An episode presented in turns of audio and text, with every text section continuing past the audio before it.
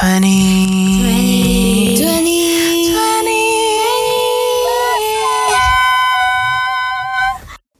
Hi, welcome back to 20 Plus Matter. We are back. All of us are here. I'm Sabrina and I'm Cece. I'm Robin. And Vivian. Full house here in the house. So we are starting new semester, right? How are you guys feeling? How was your summer? Did you enjoy your summer? Because we did. We spent our summer preparing this podcast and this semester is starting and you know we are really excited to show you.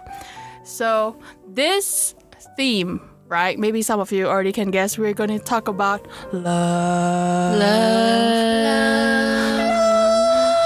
Woohoo! Love is in the air, everyone.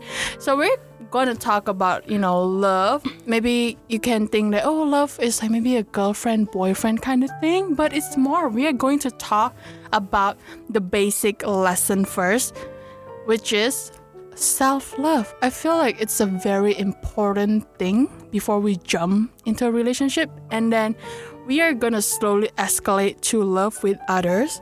And we think that the topic for love in this season is very crucial because according to Erikson's psychosocial development stage, we're in now we are all young adults here. And we are struggling between finding intimacy and isolation. We are struggling between having to, to find deep connections with someone else whilst being comfortable with ourselves or else we just we are either in a very toxic relationship or we are just so disconnected with ourselves become people pleasers yeah I was a people pleaser before. Okay, anyway, before we start, what do you expect? What to expect in this new season, right? We are still going to do about storytelling, about our own experience, but this time we will add a twist we want to invite you guys to participate in our podcast episode. So we would like to hear your own story. So we will set a Google form for you guys to write all of your story, all of your thoughts on love. Um, other than Google form, we will also have email. For those who is worried about their identity, don't worry at all because it will be anonymous. It is also optional. If you want your name to be mentioned by us, you can tell us. It's really cool with it. We can give you a shout out, right? And yeah, anonymous is like, okay, fine. We can do that too. We respect your privacy. Okay, because we're gonna start with the basic of the basic first. This is gonna sound really cliche, but what do you guys think of love? What is the definition of love? Is it what is love? Baby, don't hurt me. Don't hurt me. No more. Okay, what is love? Who's gonna start first? okay, let me start first. So, for me, love is a spice in your life. Literally, a spice, because like there, like those, there's more things that's way more important than just love, and I'm talking about love here is uh, romantic love, but like um, friendship and family love is, of course, is the most crucial one. But uh, let me um, talk about it more uh, specific. That like it's just about romantic love. Uh, I don't think it's the most important thing in your life, but it's needed because I mean our life it's just like it's boring. We just work, money, and then studying, and love brings something new to it and it give us excitement.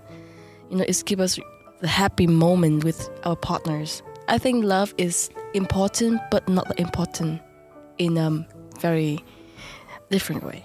Hey, I actually kind of agree. Kind of for me, love, loving yourself is definitely fundamental. Is the foundation of who you are, and then loving others or to be loved by others is then a want. It's a bit of a social construct, I feel.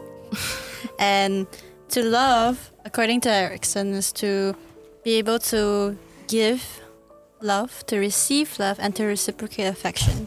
And I think that we are in such a vulnerable stage in our lives where love is now so in excess in the sense that we have social media, we have online we have stand online standards from different cultures and it's very hard to keep up it's very hard to appreciate one another the people beside you because everything is just in the tip of your fingers and love is something that we have to fight for in order to to be happy in life right Yeah, yeah, I definitely agree. I agree also. Um, love, yeah, it's a special feeling. Like for me, it's when you become someone special.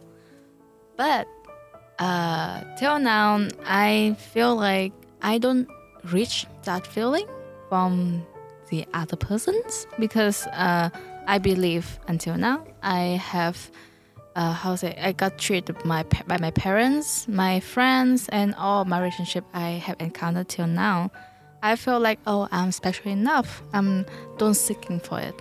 So same with Cece uh, opinions. I also think love is something is a spice of life that makes your life more flavorful. Like have something to do. I think I also agree. Like, yeah, you get love from family, you get love from yourself, but also we have to build ourselves by ourselves. Like, no matter how many times people tell you, eventually you have to learn it with yourself, mm-hmm. and you have to maintain independence while also being able to be social. You know, to be able to have the balance. I feel like I totally agree. I mean, all of us can say that, oh, love is a social construct. Love is not a need. But in my opinion, is that I've been just spending years on finding, okay, what is love? You know, do I need to find love in other people? Do I don't have love from the inside? But I feel like it sounds a bit hippie, but but love is everywhere. Love is start from yourself. So I feel like love includes like self love for myself and love for others. I think those two are the same thing because, okay, let's say I have a good self love, right? And if I love other people, I can share my love. If I don't have a good self love and I just love other people, I so called like, let's say I love Javi, but I don't have a good self love, I don't love myself, what am I giving to Javi now? what is Javi receiving? Because I don't even have the love to give to other people. How can I do that?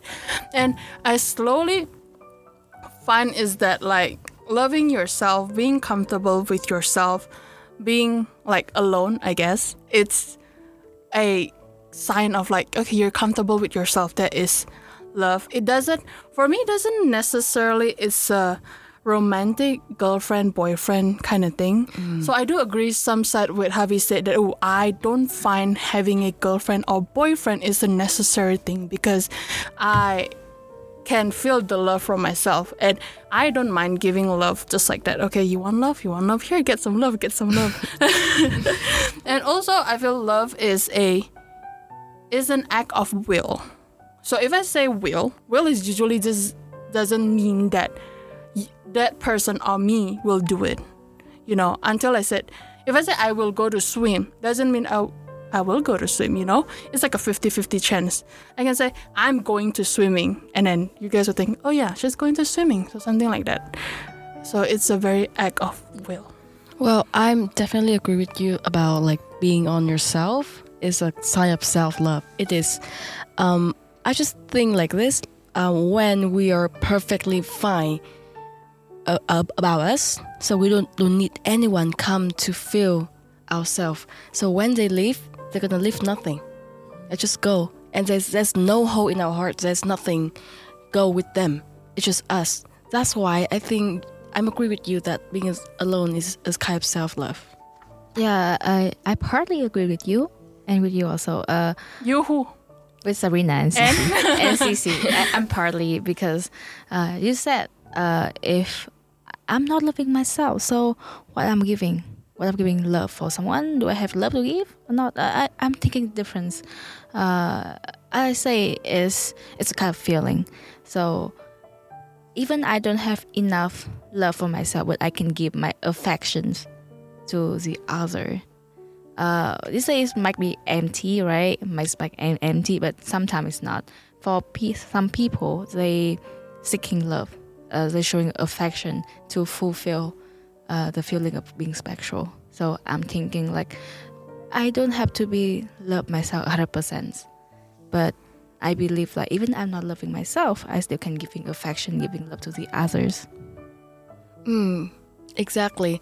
Uh, well, for for me, I also agree on her opinion too. All right. Um, I believe that even though we don't cannot live love ourselves, like as you say, like love yourself perfectly, um, but we still can love other people too.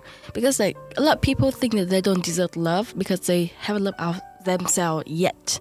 But like if they wait until they be able to love themselves, uh, I mean like some people spend their whole life learn to do it. So after all, the, the time you wasted, it is waste of time when you just do it by yourself. Because like even to love yourself is also learning from other people too. I mean, I'm not saying is that uh, self love is can be a lonely journey like on your own. You know, that is like hyper independent shit that I do not, you know, like that idea of it. So of course, like self love is also including uh, surround uh, surrounding yourself with someone that can help your growth, right? But as you say just now that oh, it can be boring uh, when you're just like waiting. It's not like on waiting, you know. But if you keep giving that energy to other people, that affection to other people, when are you gonna give it to yourself? Of course waiting is not good. It's not like a magical thing that's gonna pop out directly. You still gotta work on yourself. But instead if like you can give that energy to other people why not give it to yourself to yourself first before giving it to other people? I feel like those kind of feeling i tried uh, giving affection towards other people while not working on yourself is that i find it a very temporary thing to have that emotion is a very ecstatic it's like like it's like an ecstasy you know i'm happy i'm happy but once it's gone maybe robin gotta leave you guys gotta leave and i will feel empty this is. young uh, I think that's like insecure if I'm feeling that way. That if no one in my life, I'm I'm, I'm dead. I'm empty. That's really insecure thinking, and definitely that is the sign of like not to really love yourself.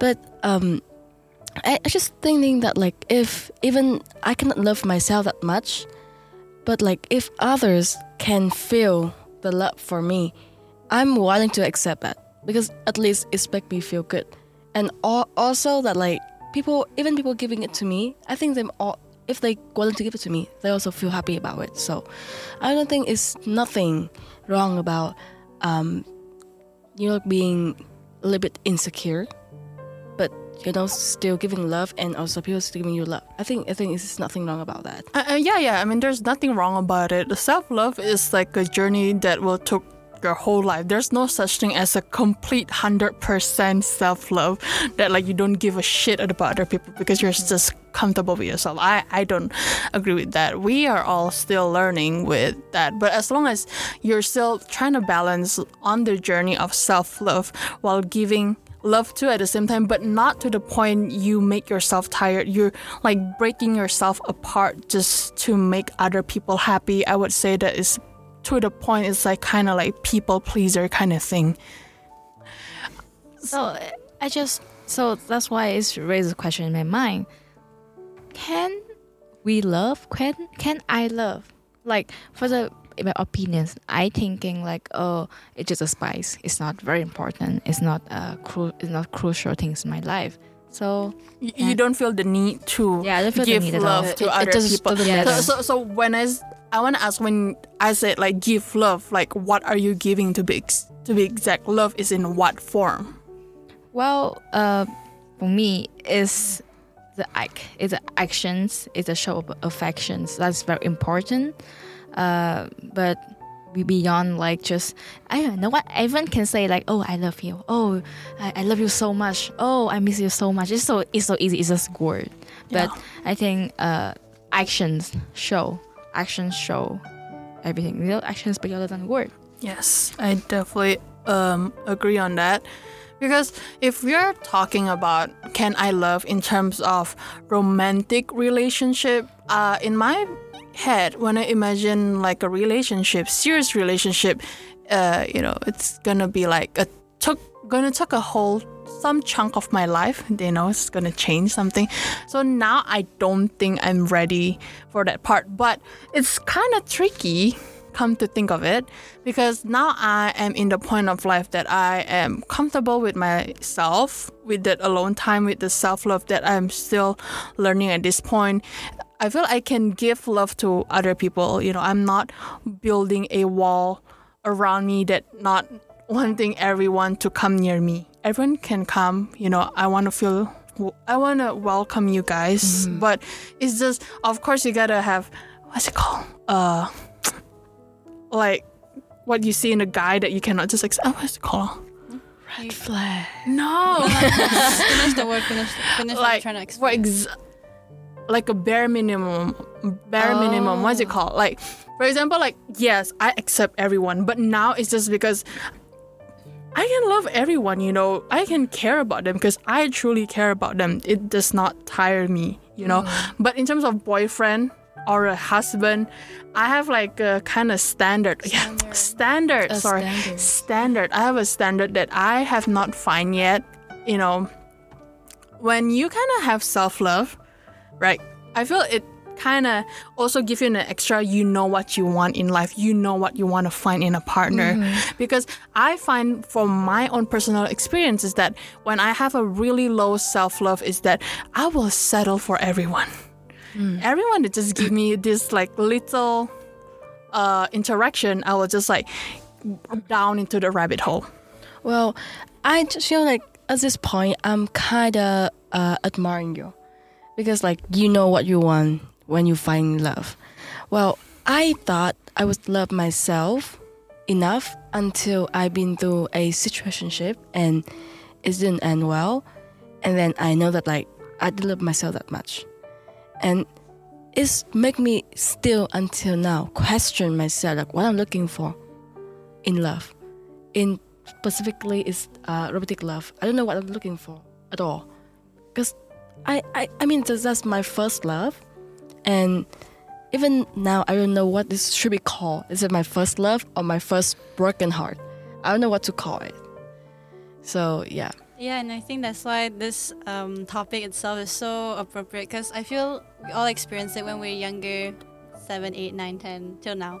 We have crushes, right? We definitely have some times where we romanticize a bit too much as kids with them, you know, a life with them or a lifestyle with them. And I don't know if you're young when you're younger. I don't know if your parents have ever told this to you, but don't date. Only Oh, date yeah, after yeah, high yeah. school or date only after college. Mine is So you- never don't date. Period. just marry. I'm kidding. No, but don't date in high school or don't date in college. Focus on love after that. And I think that's there is some kind of virtue. Some it's quite meaningful for parents to put the kind of boundary. But now we're stuck.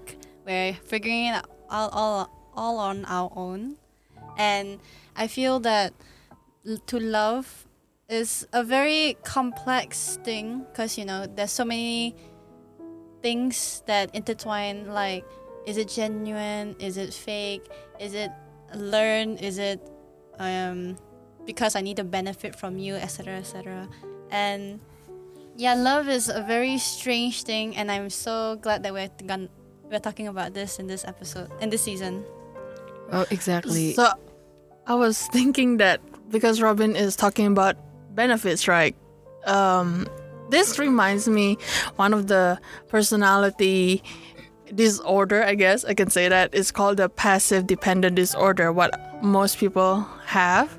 So maybe we can talk about it in another episode. Yeah, that is just like a little sneak peek for you guys. So, yeah, I'm so glad. I'm very excited. Right? Are you guys excited too? Yes. Yes. Yes. See, everyone is very excited in this room, and I hope you are too.